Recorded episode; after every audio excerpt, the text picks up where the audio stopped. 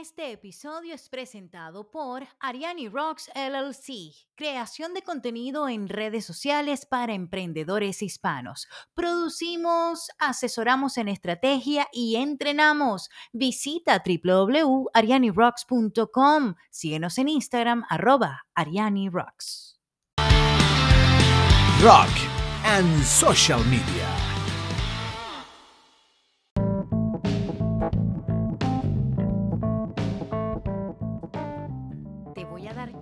De que busques papel y lápiz, tu libretita, otro dispositivo para apuntar, mientras yo me presento y te doy la bienvenida, broda ansista del entorno digital, emprendedor, emprendedora, dueño, dueña de tu pequeño negocio, queriendo triunfar en las redes sociales y darle un uso apropiado, efectivo, profesional y que te genere cachín, cachín para tu negocio Sé bienvenido, te doy la bienvenida a Rock and Social Media. Este es un podcast donde compartimos dosis de marketing de contenido a ritmo de rock and roll. Hoy mi invitada estrella pues es una comunicadora, una periodista, una persona espectacular a la que quiero y admiro un montón. Una profesional con la que tuve la oportunidad de compartir tarimas, de compartir escenarios, de compartir eh, eventos, de compartir en pistas de patinaje, en orillas de playa, en, bueno, en lugares donde se practican deportes extremos en Venezuela. Es Andreina Peñalosa periodista, como ya se lo mencioné, que se especializó durante mucho tiempo y se convirtió en una de las figuras más importantes del mundo de los deportes extremos en nuestro país y más allá de nuestras fronteras o de las fronteras venezolanas. Ahora ella está residenciada en, en Castelldefels, cerca de Barcelona, España, donde trabaja como líder de equipo en una empresa de marketing digital, atendiendo pues a clientes muy importantes de eh, el área y bueno, de toda España también. Eh, les cuento que Andreina nos concedió unos minutos, bastante minutos de su tiempo para hablar de las diferentes estrategias y los diferentes roles que ella ha asumido dentro de lo que son las redes sociales, como creadora de contenido por un lado, como influencer por el otro y por supuesto ahora como su rol de eh, expertas en el área de marketing digital. Entonces, por eso les mandé y les pedí que buscaran su lápiz y papel, porque aquí se van a desprender, wow, mm, tips, consejos, sugerencias, experiencias estrategias muy oportunas que yo estoy segura de que te van a funcionar a ti, que estás queriendo pues tener ideas y saber cómo navegar mejor estas aguas turbulentas de las redes sociales y digo turbulentas porque constantemente pues están cambiando. Y de eso precisamente de la evolución de las redes sociales pues vamos a conversar con Andreina Peñalosa. Si estás llegando a este podcast por primera vez, te cuento que mi nombre es Ariani Valles, yo soy periodista también, eh, locutora de radio con más de 25 años de experiencia. Mm, comencé en Venezuela en diversos medios de comunicación tradicional y ahorita me desempeño en Phoenix, Arizona, donde resido actualmente como... Em, vamos a decir, como un acompañante para, para ti que eres emprendedor, emprendedora, para la comunidad hispana de pequeños empresarios aquí en los Estados Unidos. Los acompaño, mm, los asesoro, mm, les proveo de algunos servicios específicamente relacionados con este tema de la creación de contenido para el social media. Por lo tanto, eh, te cuento que en cada episodio nosotros tenemos entrevistas con distintas personalidades que hacen usos diversos de las redes sociales y nos comparten sus gustos, sus preferencias, sus estrategias y aquellas prácticas que les han funcionado muy bien. Y también te dejo como siempre un regalito al final de cada episodio. En esta ocasión te voy a compartir cinco tipos de mm, publicaciones que te van a ayudar a generar visibilidad, hacerte visible como marca en las redes sociales. Por lo pronto, te dejo entonces con Andreina Peña Peñalosa en esta conversación que definitivamente está sin desperdicio. Adelante.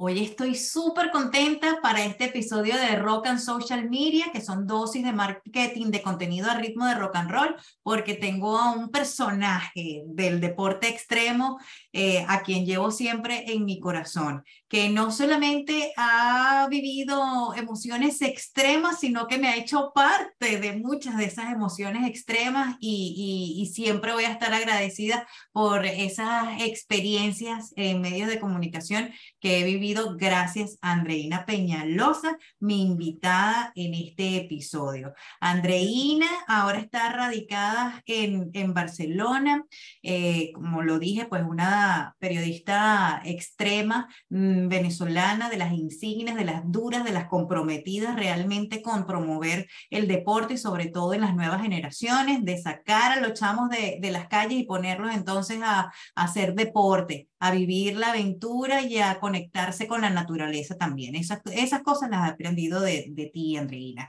Ahora, bueno, eh, hemos visto que has sido influencer también en redes sociales y ahorita desde Barcelona, España, pues una dura de lo que es el social media, ahora como lead, mm, líder líder eh, eh, para social media y haciendo contenido también ahora para marcas muy importantes en España y fuera de, tengo entendido. Bienvenida, Andreina. Gracias, gracias por esa super presentación. Yo creo que lo que nos faltó realmente hacer fue que las dos hiciéramos kitesurf eh, en Adícora, ¿no? Lograr allí que, que, realmente te montaras en la tabla y navegaras con nosotros fue lo que nos faltó. Bueno, yo me montaba en la tabla, pero no, no arrancaba. Andaba, ya. pero, pero para mí también fueron gratos momentos y, y, bueno, una excelente compañera allí narrando todas las válidas nacionales. Sabes que aquí en estos días fui a una, eh, de casualidad, estábamos en, en el embalse en la Loteta en Zaragoza, y qué falta hace la animación porque no animaban, ¿no? Y no entendíamos nada. Albert, mi chico y yo no entendíamos nada, eh, no sabíamos quién estaba compitiendo, qué categoría era, si era freestyle, si era slalom, y yo dije, mira, Ariane y yo aquí haríamos un buen trabajo. Pues sí, pues sí, y ganando en euros. Sí, no estaría mal.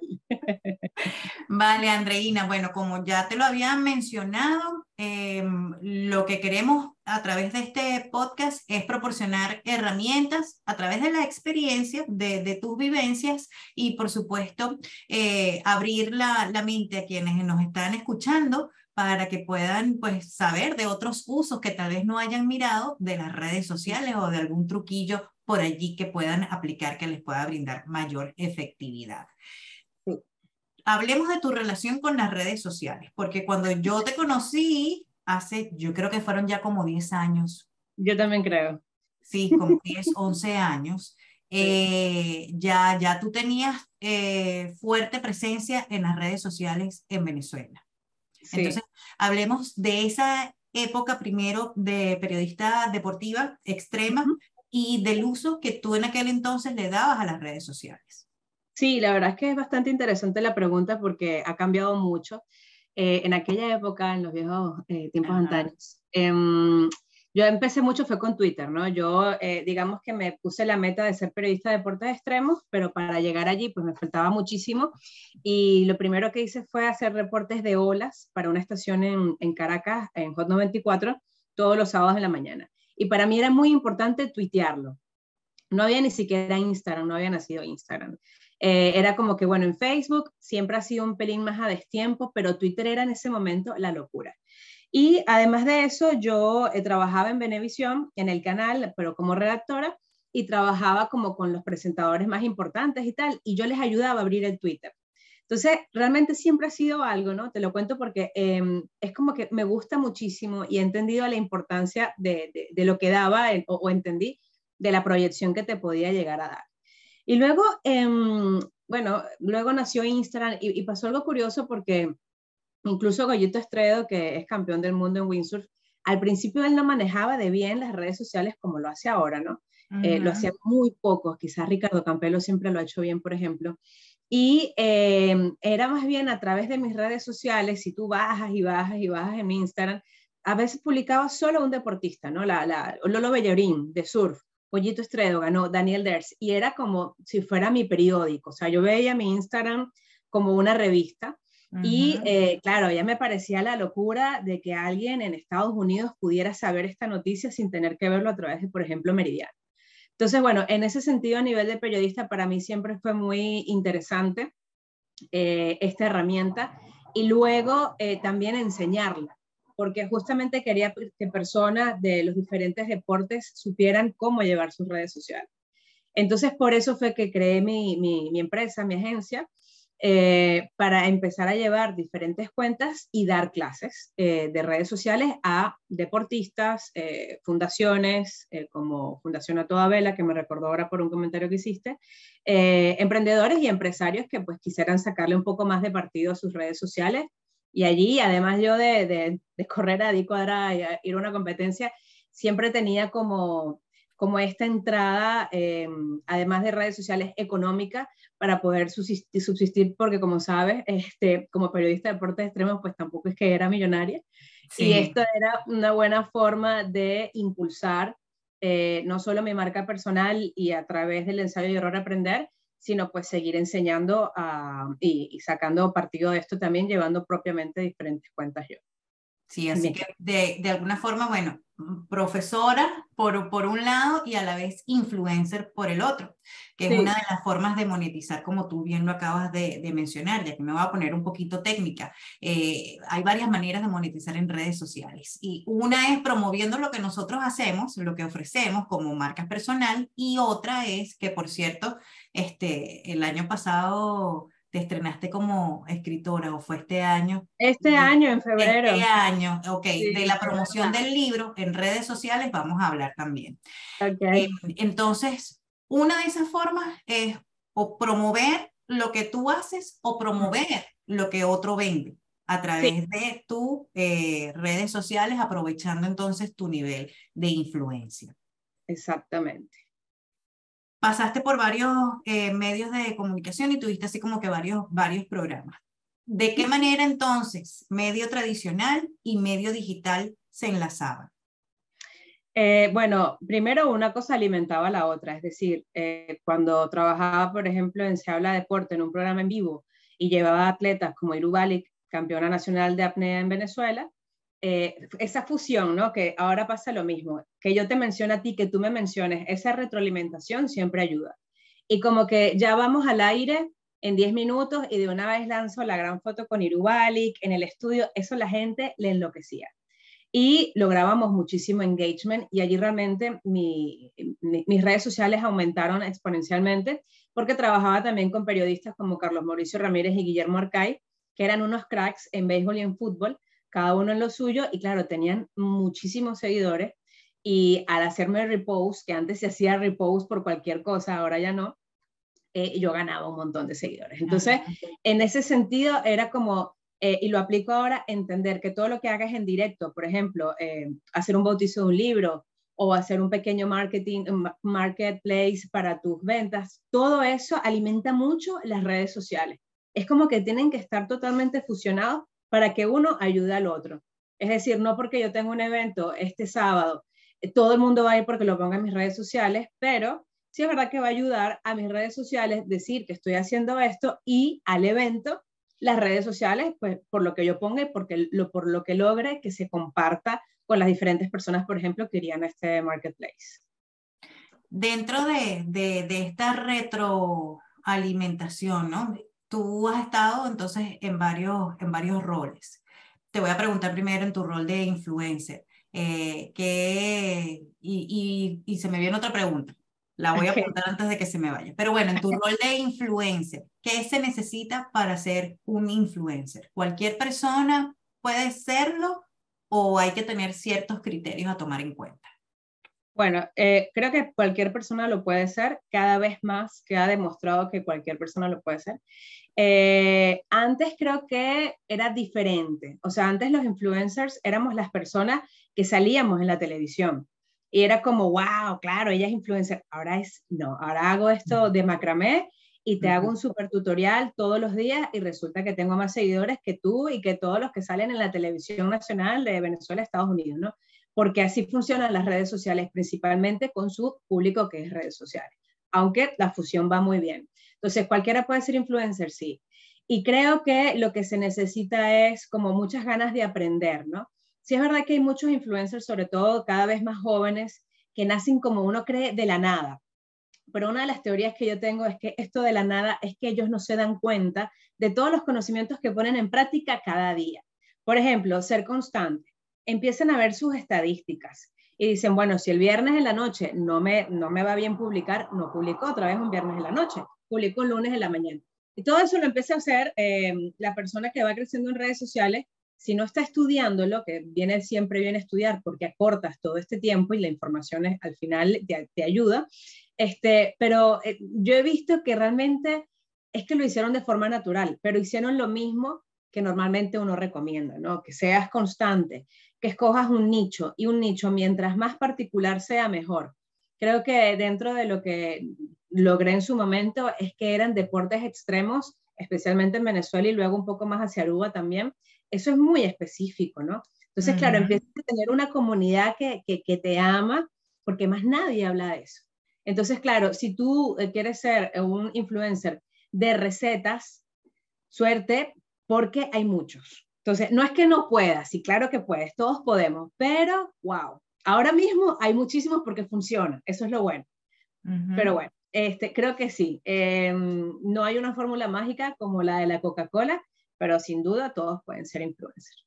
Dentro de esta mm, saturación que acabas de mencionar que hay en las redes sociales, donde muchas personas pues están queriendo como que hacer lo mismo o ofrecer lo mismo que tú estás ofreciendo, ¿dónde debemos buscar aquello que nos haga diferente y que nos haga resaltar? Pienso que lo primero es que te tiene que gustar. Y quizás suena obvio, pero quizás yo vendo eh, bicicletas porque mi papá me heredó el negocio, pero yo no monto bicicleta. Y eso se siente. Vale. Entonces, este, mm, si es que yo tengo una bicicleta estropeadita, que la pagué yo ahí con mis tres ahorros y quiero ser influencer de bicicleta, es probable que a esa persona le vaya mejor. Entonces yo creo que, que te guste y que creas en ti allí muchísimo coaching eh, pudiera ayudar, ¿no? Que, que, lo visualice. Yo realmente, también un poco sin darme cuenta, porque luego hice algo de, de, coaching, entendí que también había hecho como esos pasos, ¿no? De, de realmente creértelo.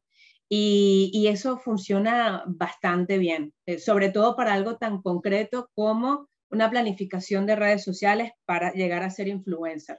Y, y lo otro sería que eh, siempre puedes poner un valor agregado a tus competidores. Vamos con el ejemplo de la cocina. Vamos a suponer que ahora yo quiera ser cocinera. Bueno, qué mejor que a lo mejor presentar un set siempre al lado del mar, que hay cierta relación con lo que hago y que a lo mejor no todos los cocineros que están en Instagram pues están al lado del mar, sino que están en su cocina. A lo mejor no funciona.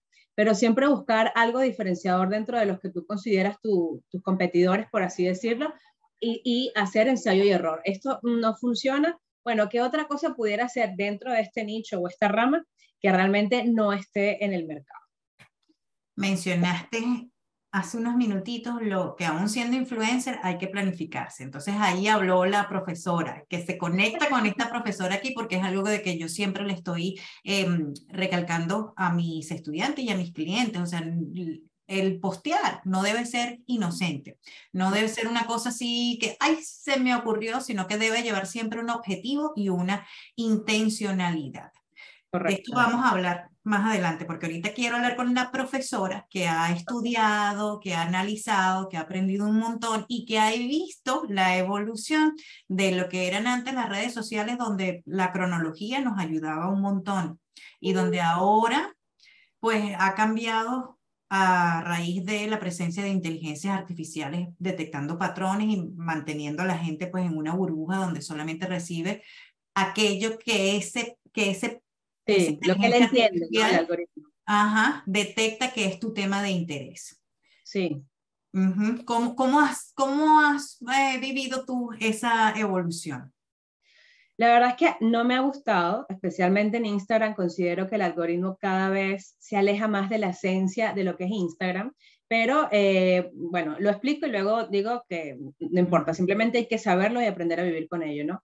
Eh, Instagram, de su nombre de Insta, ¿no? Del momento, incluso al principio, al principio, no sé si te acuerdas que no se podían subir fotos, tú hacías fotos en el momento. Rápido dijeron, bueno, está bien, escoge la de tu galería. Ya ahí cambió un poquito. Y luego, em, creo que ahora es un poco más egocéntrico en el sentido de que eh, se están tratando de copiar tanto de TikTok y TikTok es un poco eh, quien hace la mejor imitación de voz. Ahora todos son como actores de doblaje, ¿no? Por como quien mueva mejor los labios y sea más gracioso, tiene más likes, básicamente, y, y funciona mejor el algoritmo para su cuenta. ¿Eso es lo que era al principio? No. Al principio un poco era también ese compartir, ese yo te hago un repost, este, esa mención que realmente te llegara, este, y, que fuera más como una revista. Yo lo veía un poco más así, con diferentes secciones, que esto podía verse también a través de las etiquetas. Me gustaba mucho hacer como planificaciones de lunes de inspiración, martes extremos, miércoles de entrenamiento, jueves de receta saludable, ¿no? Ahora eso ni siquiera tendría sentido porque si yo publico algo el jueves, a lo mejor tú lo ves el domingo porque funcionó tan bien que bien, o a lo mejor lo publico y nunca lo ves. Y ahí es donde falla el algoritmo. O sea, si yo quiero ver lo que tú haces, si yo quiero ver si tú te casaste, si no te casaste, porque te quiero, porque te sigo, el algoritmo no lo sabe. Entonces, yo le doy like por error a tres cosas y se acabó, te acabaste tú y todos mis amigos. Entonces, eso, eso ha perdido muchísimo esa, esa esencia y creo que em, lo que hay que intentar es, dentro de tu línea editorial, ¿no? que yo le llamo, eh, eh, montarse en la ola de la tendencia. Es decir, no tengo que mover los labios y hacer esta interpretación que acabo de mencionar, pero sí quizás entender cómo la música influye a posicionarme en el algoritmo y utilizar música en tendencia. Eh, o, por ejemplo, entender que ahora lo que no sea Reels no va a funcionar. Entonces, si tú quieres hacer eh, un, como un reportaje, por así decirlo, de tu evento o del lanzamiento de tu producto, hazlo con fotos en un reel adaptarme, o sea, tengo que adaptarme constantemente y cansa, porque lo que es hoy Instagram no es lo que era hace 10 años o ya, ya ni perdí la cuenta, 12 años. tan lindo. Que nosotras las periodistas podíamos escribir, inspirar. la gente nos leía, la gente nos leía, ahora ya no leen, es complicado. Entonces, eh, de momento, Instagram sigue siendo la red social donde estamos más conectados. Eh, TikTok sí que tiene un crecimiento eh, porcentualmente mayor a Instagram, pero también depende de la generación. Mm, no todos van a querer estar en TikTok, entonces, bueno, hay que ponerse los patines igualmente en lo que nos está mostrando Instagram y luego ir viendo, pues, si cambia, si se pierde la, la red, porque al final ellos han ido como comiendo, ¿no? Snapchat, eh, Vimeo incluso, eh, y bueno, a ver qué pasa con esta imitación de TikTok. Tú, bueno, estábamos hablando de, de, de, la época así que estabas full con los deportes extremos. Eh, ¿Cuál era la, la, la, estrategia? Mencionaste algo de que el lunes de inspiración y todo eso. ¿En qué redes sociales, aparte de Instagram, estás y qué, cómo armabas tú tu estrategia o tu calendario de planificación? Sí, eh, bueno, para mí de forma personal, creo que trabajaba demasiado, me estoy dando cuenta, es como ahora. Y, por ejemplo, lo que hacía era, en Facebook era, tenía otro target, de hecho, yo también di clases en empresa escolar eh, para las personas que vivían cerca de las plantas, ¿no? En, en Caucagua, em, eh, también en Caracas, pero eran como con personas de bajos recursos que no habían tenido suficientes estudios y querían poner en, su comunidad, en su barrio, pues a lo mejor lo que ellos hicieran, lo que ellos vendieran, o mejorar la comunidad y recaudar fondos y tal. Y era un programa largo. Entonces, bueno, todos ellos estaban allí, más como toda mi familia, todos mis amigos del colegio. Eh, yo de hecho pasé el Facebook mío de amigos, te acordarás que era hasta 5000, y yo dije, esto ya se me está saliendo de las manos, vamos a pasarlo a fanpage. Lo pasé a fanpage, este, y la verdad es que mm, conseguía bastantes likes. O sea, en ese momento también, por cualquier cosa, tú le dabas me gusta a una persona.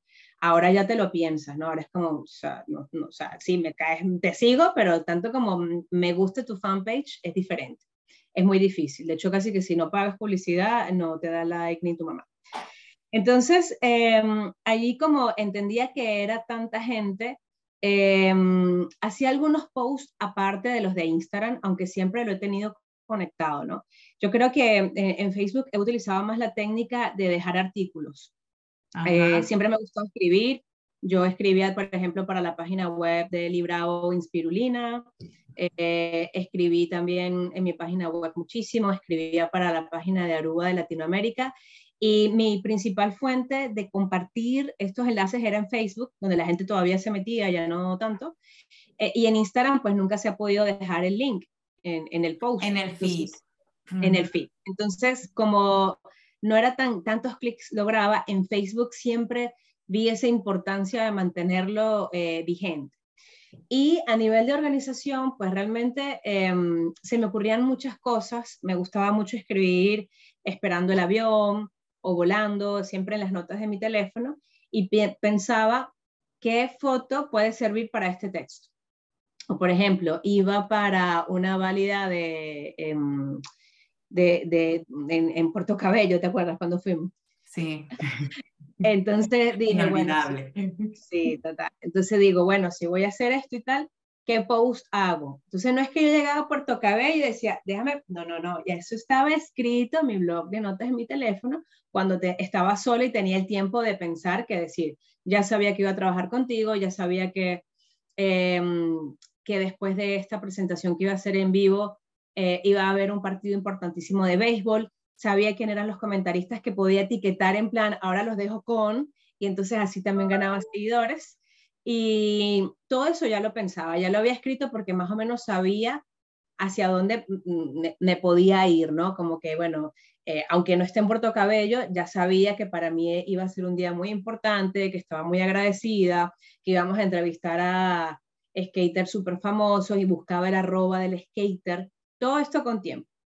Y luego cuando estaba allá, eh, creo que era en ese momento de forma cronológica, pero bueno, lo fuera o no, eh, llevándolo al presente es como entender, vale, ya tengo el texto, ¿qué hago? Ahora sería, hago un reel, ok, entonces si voy a hacer un reel, ¿cómo adelanto tiempo?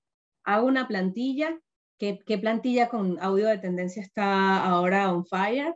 Eh, la busco en TikTok porque los audios primero se detectan en TikTok y, me animo a ver si esto me funciona hoy. Y cuando ya llego al lugar, o llegaba en ese momento, hacía ya mis tres tomas y luego era importante para mí, sobre todo en ese momento, el horario y me, me pongo una alarma en el teléfono. O sea, hoy sé que a las 12 del mediodía va a ser Bello Puerto Cabello. Ajá. tenía mi foto contigo, tenía mi texto, tenía todo y boom, boom, boom, boom, boom. No es que a las 12 voy a decir, ay, ¿qué público? Pues eso no va a salir nunca. Bueno, fíjate, aquí hay una, una, estrategia y una mirada así siempre intencional, ¿no? De que todo, hasta la mención, hasta el etiquetado, que son distintos, entonces allí había ahí como que unos objetivos detrás de esas pequeñas acciones que parecieran muy inofensivas, pero vaya que pudieran este, ser poderosas.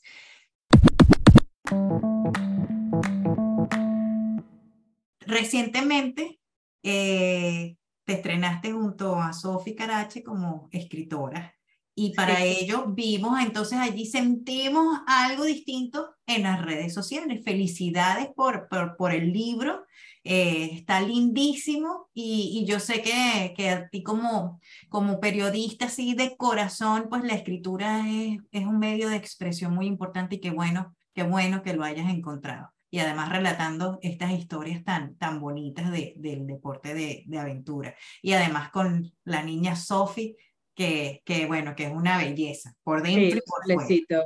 Entonces, bueno, hicieron allí una campañita. ¿Cómo, cómo fue esa campaña?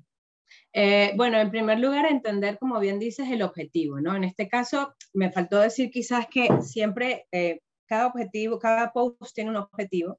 Y, por ejemplo, eh, quizás este en Puerto Cabello era hacer una pregunta para lograr más engagement y también pensaba esa pregunta. Entonces, el objetivo, em, con todo esto que comenté del, del, del libro, era vender libros, pero tú dices, bueno, vender. No, no. Entonces, ¿de qué manera? ¿A través del link en mi bio o a través de un mensaje directo? Porque son dos call to action diferentes. Eh, ¿Me interesa entonces hacer una pregunta? No, porque la gente cuando pones dos cosas se le cruza el cerebro. Tiene que ser un CTA. Entonces, eh, hicimos diferentes, o sea, pensamos en hacer diferentes reels em, en una campaña como pre-bautizo. Inventamos lo del bautizo un poco también para hacer ruido y para que también nuevamente lo que hablaba, ¿no? Tener contenido en las redes sociales. A veces incluso es importante como hacer un pequeño evento. Esto fue un evento eh, en el restaurante de un amigo venezolano en Barcelona, Ula Pocket, eh, y fueron más o menos ocho personas, que estuvo perfecto. Y eso ya hizo que eh, tuviéramos como una excusa para que también las redes sociales fueran llevadas hasta, hasta allí, ¿no? Entonces, bueno, lo que fue antes de que saliera el ebook, le dimos muchísima fuerza al envío de los libros de manera física. Entonces, eh, todos, los, todo, todo, el objetivo de los diferentes posts que sacamos era eh, enviarme un DM si quieres que te lo envíe a, tu destino, ¿no? Entonces, claro, la gente sí es verdad que nos escribió bastante, tanto Sofi como a mí, justamente que querían el libro a través de mensaje directo. ¿Por qué digo mensaje directo? Porque eh, por comentarios, pues no se vende un libro. Se, te puede preguntar, pero no, no, no concreto la venta. Eh, y si te digo, link en mi bio, para que vayas a comprarte el ebook no es el libro no es el libro físico, es el digital. Y todavía no teníamos el digital, pero ya teníamos el físico, o sea, nos pasó como al revés. Entonces dije, bueno, vamos a empezar libro físico, físico, físico. Ahora vamos, bautizo como para que la gente crea que, imagínate, o sea, Sofi vino directa de Italia a Barcelona y tal, no sé qué, para creérmelo, ¿no? Esa visualización que hablamos. Luego, en el bautizo sí fue un poco más de engagement, un poco más de este, qué fue lo que más te gustó del discurso para eh, no ser tan venta directa, ¿no? Y dar un poquito más de, contenido de valor. Y hablando de contenido de valor, tratábamos de que cada vez que hacíamos un post del libro, contáramos algo. Es decir, em, hicimos kites 17 días seguidos en 20 playas de la isla de Margarita. ¿Cuál es tu playa favorita para hacer kite? Dejarlo en el mundo, no lo estamos vendiendo en Venezuela, ni Sofi ni yo estamos en Venezuela, o sea, es bien difícil vender un libro de Venezuela cuando no estás en Venezuela. Entiendes que muchos venezolanos estamos fuera, entonces, ¿cuál es tu lugar favorito para hacer kite? No kite en Venezuela, aunque estoy queriendo eh, vender un libro de Venezuela, mm, a lo mejor, pues, mm, más rápido se le ocurre a, alguien que está en Miami decir Key Biscayne, o puede decir Adícora perfectamente porque no lo estoy dejando tan cerrado. Entonces, intentar Em, dar diferentes tipos de tips dentro de, lo que fue cada post, que para que la gente no dijera que fastidia a estas chicas que siempre quieren vender su libro y no me cuentan nada, ¿no? Eh, en el bautizo, por ejemplo, mencionamos a, los diferentes emprendedores que nos apoyaron en ese día, entonces así pues ellos lo compartían, también se los regalamos a ellos, eh, no les pedimos como que nos mencionaran, pero muchos nos mencionaron. Y luego de todo esto ya eh, nos queda es pues vender eh, el ebook en Amazon y todo lo que vamos haciendo es, porque de hecho me quedan en verdad como cinco libros nada más en físico y esos pues poquito poco irán, ya es más información, link envío, arroba Andreina Piso P. Y eh, ha funcionado bastante bien en, en, el sentido de que, bueno, no sacamos demasiados libros, solamente sacamos 110, pero como digo, ya me quedan solo 5 y bueno, era nuestro objetivo, no, no era demasiado ambicioso, sino simplemente publicarlo, ver la acogida del libro eh, y estamos satisfechos con, con, lo que hemos hecho. Entonces, yo creo que, que es importante sentarse, eh, poner las cosas en una mesa, escribir en la computadora o con un bolígrafo y pensar, bueno, tengo esto, hago esto, entonces cuál es el call to action siempre, porque si no, todo se dispersa y no funciona nada funciona. Sí, escribir, escribir, planificarse, pues, planificarse. Un objetivo y de, en función de ese, de ese objetivo, pues, estrategia que está compuesto, pues, de una serie de acciones. Y ahora entonces, hablando con la eh, team leader de social media y que acabamos de mencionar la palabra estrategia. a tu juicio, Andreina, de acuerdo a tus conocimientos, ¿qué es lo que se requiere para que una estrategia de social media pueda ser efectiva? ¿Cuáles criterios debemos tomar en cuenta? Eh, bueno, ya más a nivel de, de, esta posición que tengo ahora, siempre serán los KPI, ¿no? O sea, es decir, si estamos hablando de, de Instagram, como hemos hablando, entonces son visualizaciones en un reel. Si yo tengo el objetivo, está escrito en un Excel, de alcanzar, no sé, 20.000 visualizaciones mensuales, entonces, eh, pues tengo que, y, y, planifico hacer cuatro, y que con eso me llegue a mitad de mes reviso mis objetivos y digo, voy por 5.000 visualizaciones, esto no va a funcionar. ¿Qué hago? Entonces hago una revisión de la estrategia. No voy a publicar cuatro reels, voy a publicar ocho, porque a lo mejor eso es lo que funciona. Se acaba el mes, hacemos el report y vemos que llegamos a 18.000 visualizaciones. Bueno, ¿por qué habrá sido? Entonces revisamos el contenido de los reels. Mira, a pesar de que publicamos más, el contenido no era valioso, o no usamos música en tendencia, o ahora se están usando los subtítulos, o sea, ¿qué, nos faltó? Al final, em, en verdad tampoco hay como una regla básica, ¿no? Yo, yo lo que me fijo mucho es en poner un objetivo real, porque también he estado en empresas donde mm, me han puesto, ahora yo pongo los objetivos, pero me han puesto a mí en ese momento objetivos inalcanzables, objetivos que te generan ansiedad y eso también como emprendedor, con todas las personas que tú tienes de estudiantes allí, es un buen ejercicio. Es un objetivo alcanzable, por lo cual me voy a esforzar para llegar. Pero si me pongo un objetivo descabellado, voy a entrar en ansiedad y no lo vas a lograr. Y te vas a sentir mal, te vas a desmotivar y vas a decir, las redes sociales no sirven para nada. En cambio, si tú vas desglosando todo y dices, bueno, a ver, si tengo una comunidad de mil seguidores, pues no voy a esperar que de Instagram 500 mm, personas me hagan clic en link envío, porque no pasa.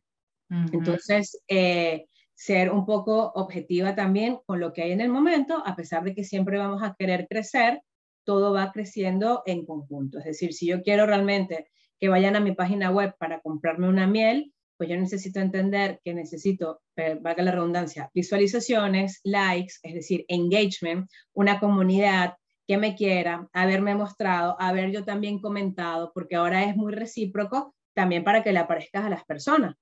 Y luego, con mucha suerte y con mucho todo, cada vez más van a entrar a tu biografía y eh, al final, pues del, del, funnel, por así decirlo, es que te van a comprar. Entonces yo pienso que es desglosarlo también y eso se hace viendo las estadísticas. Yo veo las estadísticas de una cuenta y yo puedo saber qué esperar el mes siguiente si aumento, por ejemplo, un 10% más a lo que logré. Pero entonces voy a ver qué fue lo que más funcionó para replicarlo, con mejoras, a ver si entonces así logro ese 10%. Gracias por, por mencionar algo, dos, dos cositas que, que, dijiste, ¿no? Cuando estabas hablando de que, bueno, los estudiantes hay que decirles que, que tienen que plantearse objetivos alcanzables, porque sí es cierto que crear contenido genera mucha angustia. Sí. Eh, porque uno quiere el resultado ya. Sí. Los 100 mil seguidores, así, ya. Si otro los tiene, porque yo no los puedo tener?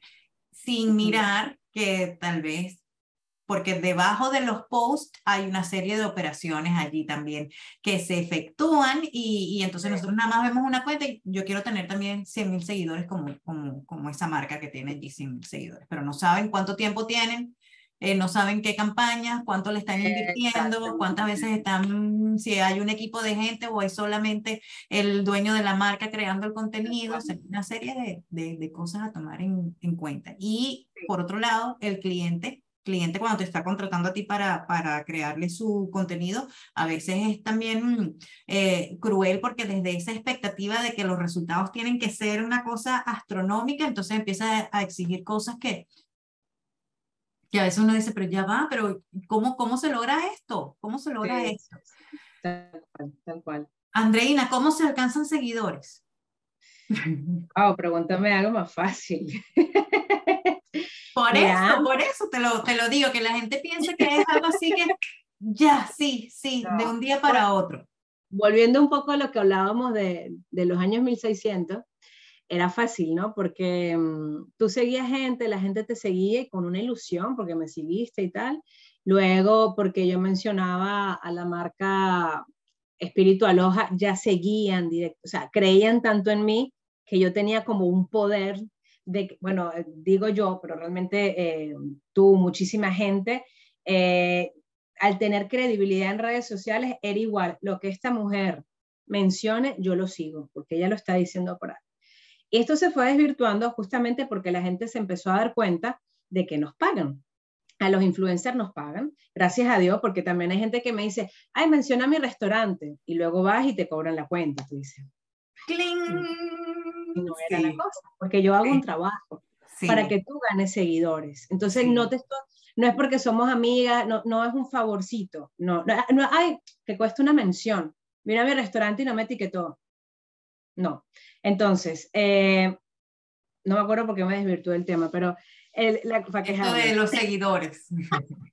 Entonces antes yo iba a un restaurante y ¡guau! todo el mundo va a seguir ese restaurante. Ahora que ya me acordé que se dan cuenta que nos pagan, es como, mm, a ver, o sea, si me gusta mucho lo que estás anunciando, quizás porque eh, eh, tu comunidad está tan conectada, porque hablan de un nicho, ¿no? Yo lo veo muy fácil cuando la gente es mamá, como que cualquier cosa que diga, bueno, si ella es mamá, a lo mejor ya sabe, ¿no? O si yo hago kite, en, mi caso en concreto, será porque lo está mencionando porque sabe, aunque puede ser que le estén pagando, tiene más credibilidad. Pero, por ejemplo, yo misma, que siempre hablo de deportes extremos, cuando voy a un restaurante, yo sé que pocas personas van a seguir esa cuenta, porque es una realidad. Yo no soy lo que llaman un, foodie aquí. Yo eventualmente, si me invitan a un restaurante, pues chévere, yo te lo, te lo hago, pero realmente, mm, y, se lo digo también para que sepa la persona. Entonces, eh, antes era fácil, ahora es más difícil eh, por eso, de que la gente se dio cuenta que nos pagan y porque hay publicidad. Si tú te acuerdas, hace muchísimos años tú no podías pagar para hacer en Instagram. Entonces, el primer ataque que yo, o que yo lo sentí como ataque fue meter publicidad, porque ya dije, se me acabó el negocio. Es decir, si yo antes podía em, mencionar Aruba y ven Aruba y ven Aruba, y ahora Aruba puede llegarle a muchísimas más personas de las que yo les llego por un costo inferior, con solo 5 dólares, descartada. Entonces, em, eso ha hecho que los influencers también pues se tengan que manejar un poco diferente porque la publicidad es como la competencia directa de lo que sería un influencer y lo malo es que cuando tú como cliente em, empiezas a pagar en Instagram barra Facebook para aparecer, la gente eh, no lo ve bien tampoco porque es muy intrusivo. Es decir, yo estoy bajando en mi feed y de pronto me aparece, cómprame el curso de cerámica en Barcelona. Es como, es que ¿quién eres? Pero si está muy bien pensada la campaña y resulta que yo había buscado varias cosas de macramé y me sale un curso maravilloso de macramé, le doy clic y sí que compro.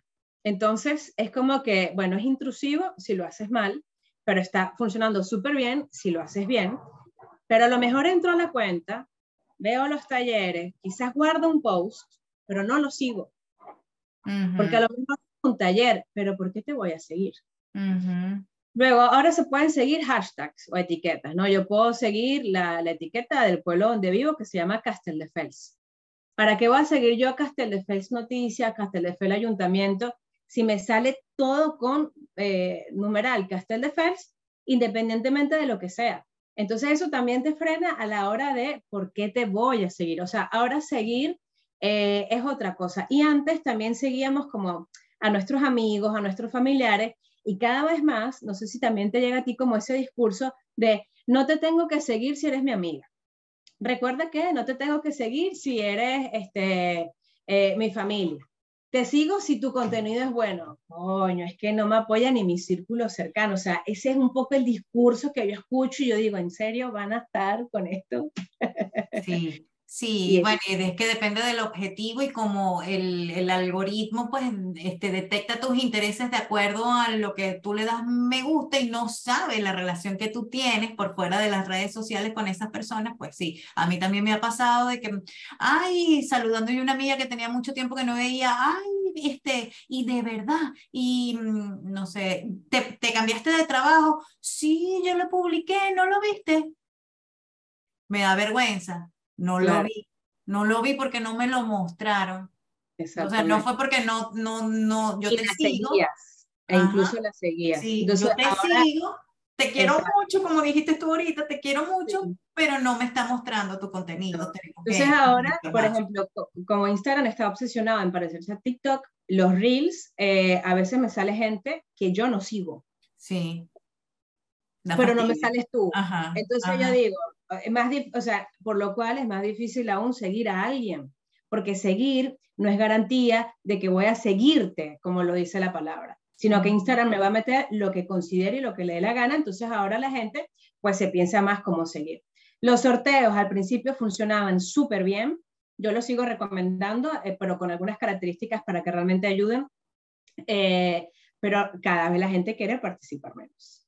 Entonces, no es fácil. Necesitamos un premio gordo, necesitamos una súper buena imagen, necesitamos que sean pasos sencillos y no demasiados pasos porque estamos compitiendo con un montón de sorteos. Entonces, ¿cómo ganar seguidores? Con constancia, eh, con reels, como acabo de hablar, en el caso de, de Instagram, y con buen contenido de valor. Al final, por ejemplo, lo que siempre ha funcionado mejor en YouTube son los tutoriales y es algo que vemos ahora mucho en Instagram, ¿no? Si yo tengo, por ejemplo, eh, una mm, marca de, de miel, al, ejemplo que iba antes, y la vendo en un frasco, pues puedo hacer un, un tutorial de cómo hacer un candelabro con esos frascos, porque yo digo mucho que lo puedes reciclar. Entonces, no solamente decir lo que puedes hacer, es mostrar lo que puedes hacer a través de un tutorial, con la tendencia, con el subtítulo, con todo lo que está ahora como muy eh, de moda, por así decirlo, y eso va a hacer que poco a poco te vayas viralizando y las personas pues te vayan siguiendo, pero es fácil, no, no es. No lo es. Bueno, André, el tiempo nos está corriendo, la conversa está muy interesante. Antes de despedirme, te voy a hacer una serie de preguntas rápidas, eh, así de información. Lo primero que se venga a tu mente. ¿Lista? Bueno, sí. siempre está lista, es extrema la amiga mía. Ok, voy. Red social favorita. Mm, es que antes era Instagram, pero ya no lo es, así que red social favorita. De la Andreina de hoy. Wow. Mm, tendré que seguir diciendo Instagram todavía. Muy bien. ¿A quién te gusta seguir? Me gusta seguir eh, cosas relacionadas con la naturaleza. ¿Qué cuentas admiras mucho y dices, oye, este, esto me inspira, yo quisiera hacer las cosas así? Me llama mucho la atención el caso de Rita Arnaus, que es una kitesurfista, por cierto, catalana, que es como la top 3 del mundo, porque nunca ha ganado una copa en el mundo eh, y tiene más seguidores que la que ha ganado 10 veces el título mundial. Entonces es como, bueno, es a saberlo hacer bien en Instagram, ¿no? ¿Qué no promoverías nunca en tus redes sociales? Eh, varias veces me invitaron a promover cosas del gobierno de mi país y nunca lo hice y nunca lo haré. Qué fuerte, macho. A ver, eh, ¿te gusta la música? Eh, ¿Tienes plataformas de música? ¿Tienes Spotify? Spotify, claro, claro, claro. Si sacamos ahorita tu Spotify, ¿qué sale? Uf, de todo. De hecho, se vuelve loco el algoritmo también porque hace un descubrimiento semanal cada lunes y me pone desde tambores hasta jazz, salsa vieja, reggaetón antiguo, eh, baladas, mm, es, un, es, una locura. Mi Spotify, no, no, ni él mismo entiende qué hacer conmigo. ¿Y miras series? ¿Estás en las plataformas de streaming? Sí, de hecho no tengo qué pegada? Eh, no tengo televisión nacional, acá en España no me gusta nada. Y, y estoy viendo una serie que me tiene súper enganchada, que es vieja, que se llama This Is Us, que es de Amazon Prime aquí, no sé, en, Estados Unidos de dónde sea, pero una serie muy reflexiva, de una familia como muy normal, ¿no? Pero eh, la vida es difícil y, y aunque ellos pues no, no, no le falta una pierna, no pasa nada, cada capítulo casi lloras, entonces este, estoy enganchada con esa serie. Nosotros, así como tenemos esto, este, ¿cómo se llama? Eh, eh, no son pecados culposos, son... Eh, bueno, ¿tienes alguna cuenta que sigas culposa? Cuenta culposa. Hubo un tiempo, pero me desapareció el algoritmo, que me salían un montón de cosas de food porn. Es decir, esto cuando te comes la hamburguesa y sale el queso. O, por ejemplo, vas a hacer un brunch y el huevo se rompe. Entonces, yo creo que, ese sería el tipo de, cuentas culposas que pueden llegar a ver en mi Instagram.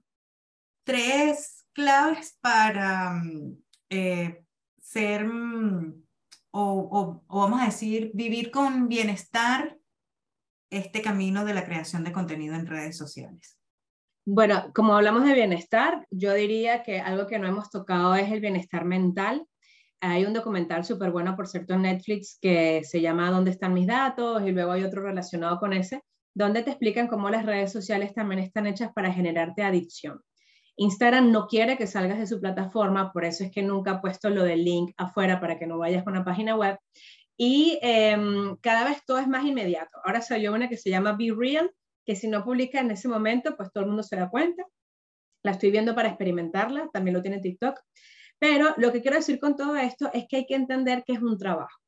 Yo tengo un trabajo, mi trabajo está en el teléfono. Yo voy a desconectarme porque ya es viernes en la noche y yo voy a poner mi teléfono en modo avión. Y mañana, después de bajar al perro, después de desayunar, después de leerme un capítulo del libro que me estoy leyendo, voy a quitar ese modo avión. El mundo no se va a caer, de hecho, vamos a decir como, ay, no es que no pasa nada, porque empezamos a o pensar qué contenido creo o qué está haciendo mi competencia o nos quedamos varados extrañamente viendo cosas cómicas o gaticos preciosos. Entonces hay que hacer lo que se puede llamar un, detox digital. Eso a nivel de bienestar mental, buenísimo. Y luego las redes sociales no te definen. Eh, en mi caso, pues si lo ven, van a creer que yo no trabajo nunca ocho horas frente a una computadora porque estoy siempre en el, Instagram, ¿no? O sea, estoy en traje de baño haciendo kai, ja, ja, ja. No, o sea, yo tengo mi trabajo, tengo mi marido, tengo mi perro, tengo dos gatos, tengo una tortuga y eh, esos son cinco minutos que grabé en el viaje de verano. Le voy poniendo diferentes audios de tendencia, meto lo del libro de vez en cuando y esa es mi estrategia en redes sociales. Esa es Andreina, la que se muestra en redes sociales. Esa no soy yo.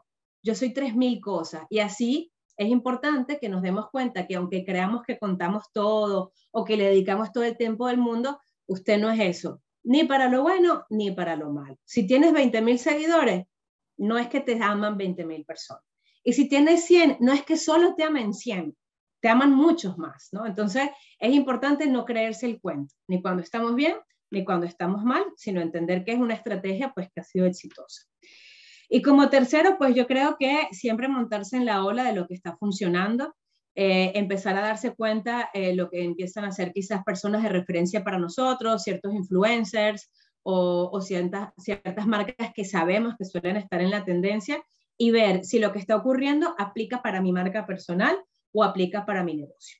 Si aplica, lo hago. Si no aplica, Mm, no, porque tampoco eh, la idea es desvirtuar absolutamente todo. Como hay tantas tendencias y todas son más o menos similares, es probable que siempre encontremos algo que nos ayude. Pero yo creo que estar en esa ola de la tendencia es lo que nos va a ayudar realmente a, permanecer en las redes sociales y no quedarnos allí como cuando era cronológico. Bueno, mi amor, ya no es cronológico.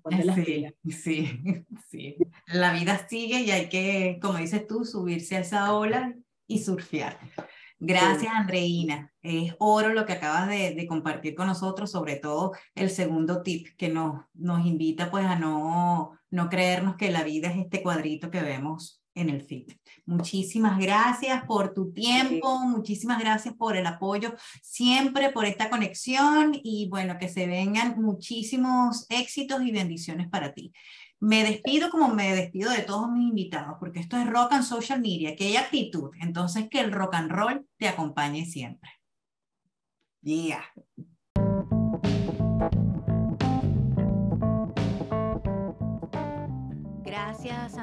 Peñalosa, por cedernos de tu tiempo, de tu conocimiento, de esos tips, esas sugerencias tan, tan valiosas, tan importantes y sobre todo esas reflexiones que nos dejaste al final sobre, bueno, la mirada y la relación que tenemos con nuestras redes sociales. Sumamente valioso. Muchísimas, muchísimas gracias. Espero que tú que hayas escuchado este podcast, pues hayas tomado nota y también hayas reflexionado acerca de... Eh, la relación específicamente y el tiempo que pasas dentro de las redes sociales y para qué estás pasando ese tiempo dentro de las redes sociales. Porque yo entiendo muy bien que cuando estamos interactuando, cuando estamos compartiendo el, el contenido en nombre de nuestra marca, pues también al pasar tiempo en ese mundo tan rico, tan nutritivo, tan bueno, tan dinámico, tan diverso y que tiene tantas cosas donde pudiéramos y donde pudiéramos también caer en algunas trampillas del ego, es fácil perderse. Entonces, bueno, agradezco nuevamente a Andreina Peñalosa por estas reflexiones. Espero que te hayan servido, que te hayan, eh, bueno, que te hayan ofrecido nuevas maneras de mirar cómo puedes hacer las cosas. Y hablando de mirar, de tener visibilidad, pues tal como te lo ofrecí al principio de, este episodio, pues te voy a dejar con un regalito sencillito, cortito, para no quitar mucho de tu tiempo. Y son cinco formatos o cinco tipos de publicaciones que tú puedes eh, incluir dentro de tu estrategia para obtener visibilidad, tomando en cuenta de que en un principio cuando nos estamos haciendo, cuando estamos entrando en las redes sociales, pues con los primeros que vamos a contar es con nuestro grupo cercano de apoyo, es decir, con nuestros amigos y familiares. Por supuesto, tenemos que hacerle mucha publicidad offline a nuestras cuentas de negocio, es decir, a toda aquella persona que conozcas, invitarlo a seguirte en tus redes sociales en tus redes sociales y obtener por fuera de la plataforma esos nuevos seguidores. Aunque sabemos que eh, cuando estamos empezando también la misma plataforma nos ayuda a promocionar y vamos a aparecer de repente en los timelines o feeds de, de otros usuarios. Oye, esta persona que tal vez está en tus contactos, que tú conoces tal vez, está nueva en Instagram, esta marca por ejemplo. Entonces, así podemos tener algunos nuevos seguidores. Sin embargo, para crecer orgánicamente dentro de lo que es las redes, te puedes apoyar mucho con eh, publicaciones como los memes. Recuerda que, o los memes, recuerda que el humor siempre entretiene y es bien recibido.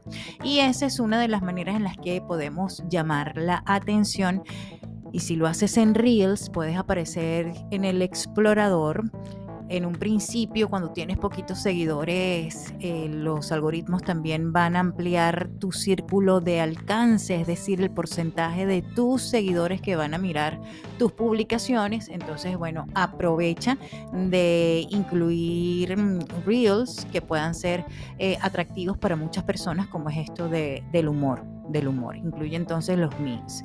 ¿Qué puedes hacer? Bueno, reels reels en tendencias, hay coreografías, hay lip syncs, hay frases, hay audios en tendencias que muy bien puedas utilizar y tienen ventaja tienen prevalencia sobre contenidos más larguitos, aquellos reels que son cortos como de 7 o 10 segundos. Así que no te mates mucho la cabeza, eh, puedes producir cosas sencillas pero que ofrezcan mucho valor y que sean muy entretenidos. Cortito, cortito. Como tercer mm, formato mm, o como tercer tipo de publicación, noticias de actualidad. Si eres especialista en un tema, entonces noticias de actualidad relacionadas con ese tema y usando estratégicamente tus etiquetas, tus hashtags, pues vas a recibir la mirada de quienes están buscando información sobre ese tema del que tú eres experto. Como número cuatro, bueno, no temas, no, no temas opinar, así tu opinión sea controversial. Y no estoy diciendo que tengas que ser eh, grosero, que tengas que faltarle el respeto, que tengas que hacer eh, comentarios altisonantes, porque bueno, para eso también están las normas y las políticas de comunidad. Estoy diciendo de que si tienes una opinión sobre algo relacionado a tu tema de experticia, que no va a herir susceptibilidades, pues muy bien, tú puedes eh, dar tu opinión y de esa manera pues consolidarte como un experto en el área que tiene una opinión. Y algo que funciona muchísimo, muchísimo, muchísimo, ayudarte pues con las colaboraciones de personas que ya tienen más tiempo, que están en tu nicho, que no compiten contigo en relación a lo que es el servicio o productos que ofrecen, pero que sí se complementan puedes hacer colaboraciones, puedes hacer reels en conjunto, puedes hacer carruseles, puedes hacer muchísimas cosas en colaboración, es decir, compartiendo desde ambas redes pues ese contenido. De esa manera te expones ante nuevas audiencias. Así que te recapitulo antes de despedirme. Puedes hacer memes, hacer uso del humor, siempre es bien recibido. Reels en tendencias cortitos. Noticias de actualidad relacionadas con el tema del que tú eres experto. Post de opinión controversial Ojo, nuevamente, aclaro, para que no se diga que yo estaba promoviendo polémicas o cosas así. No, no, no, no, no. Mm, sin faltarle el respeto a nadie, sin insultar, sin usar un lenguaje eh, violento, agresivo, tú muy bien puedes expresar un, si eres experto, no sé, en, en, en cocina y has probado una nueva marca de cuchillos, pero resulta que no han funcionado o que te están funcionando muy bien, vamos a darle el lado luminoso. Si te están funcionando muy bien, entonces, bueno, tú puedes dar tu opinión y puedes inclusive hacer comparaciones con otras marcas con las que ya has probado anteriormente. Eso puede generar controversia, seguramente dentro del mundo de los fabricantes de cuchillo, pero bueno, te da a ti desde tu comentario honesto, te da un lugar como experto en esa área. Y otra cosa con la que puedes trabajar son las colaboraciones. Busca eh, personas que ya tienen más tiempo en la red. Eh, hay quienes están dispuestos a apoyar a pequeñas cuentas. Hay quienes ya tienen mucho tiempo y bueno, busca más o menos colaborar para recibir el beneficio también con cuentas que tengan tantos o más seguidores que ellos. Lo importante es que eh, te mantengas activo en tu nicho mirando a aquellas personas que ofrezcan información que puedan complementar lo que tú estás ofreciendo en materia de los productos o servicios y puedes aliarte entonces con esas eh, personas, con esas cuentas para compartir contenido, para crear juntos contenido y presentarlo como una colaboración. Así de esa manera también obtendrás visibilidad en audiencias de, de esa otra cuenta y viceversa también, porque aunque nosotros queremos estar siempre eh, estratégicos y buscando a qué sacarle provecho todo el tiempo, pues también es importante que tengamos en cuenta de que estas son redes sociales y que eh, para conectar con nuestras audiencias tenemos que ser generosos, tenemos que compartir nuestro conocimiento para eh, que las personas confíen en nosotros y sepan de lo que sabemos y de lo que somos capaces de hacer y de ofrecer. Entonces, habiendo compartido estos cinco tipos de contenido que pueden ayudarte a ganar visibilidad dentro de las plataformas de redes sociales. Me despido. Hasta una próxima entrega. Recordándote que estamos a punto de comenzar una nueva cohorte de comunicación poderosa para vender en redes sociales.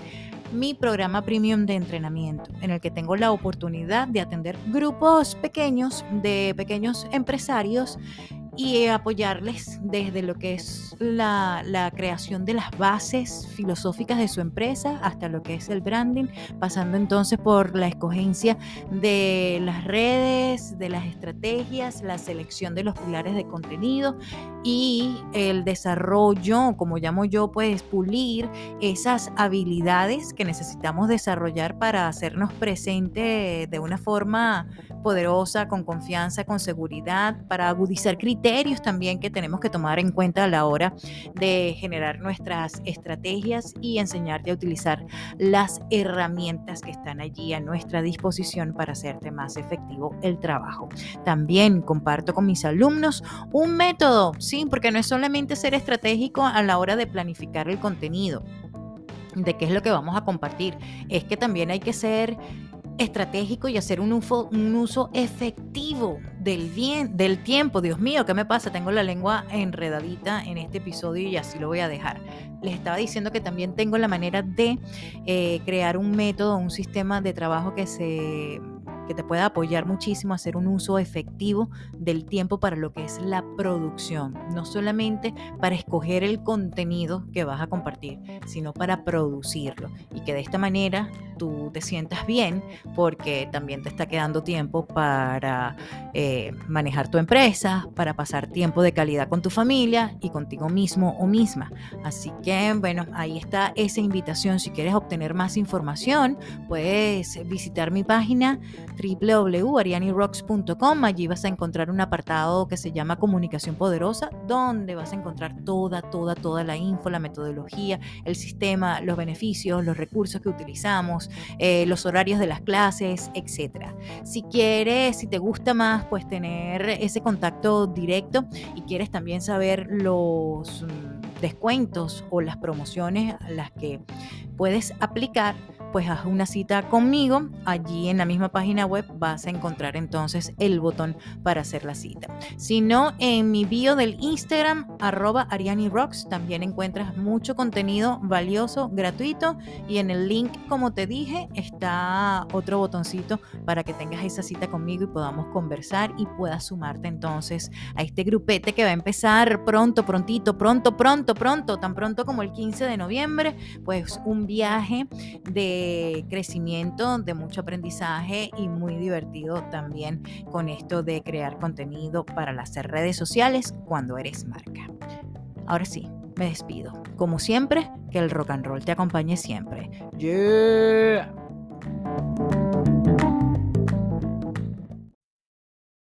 Espérate, espérate, espérate. Como dice Caroline, antes de cerrar completamente este episodio, quiero mm, anunciarte, informarte y que tú sepas, pues, que en la descripción de este episodio, en el área del texto, vas a encontrar todos los enlaces eh, a los que hice referencia o a ciertas cosas a las que hice referencia durante el podcast. Es decir, si quieres comprar el libro de Andreina y Sofi Carache, pues en la descripción vas a encontrar el enlace. Si quieres seguirla en su Instagram, también. Si quieres seguirme a mí en mi Instagram, ahí te dejo el enlace también. Si quieres obtener información detallada sobre lo que es mi programa de entrenamiento premium Comunicación Poderosa para vender en redes sociales, también vas a encontrar el enlace y algunas que otras cositas más en el área de los textos. Eso es para que lo tengas de referencia y puedas entonces consultar eh, una vez termines de escuchar este podcast que es ya. Ok, bye bye.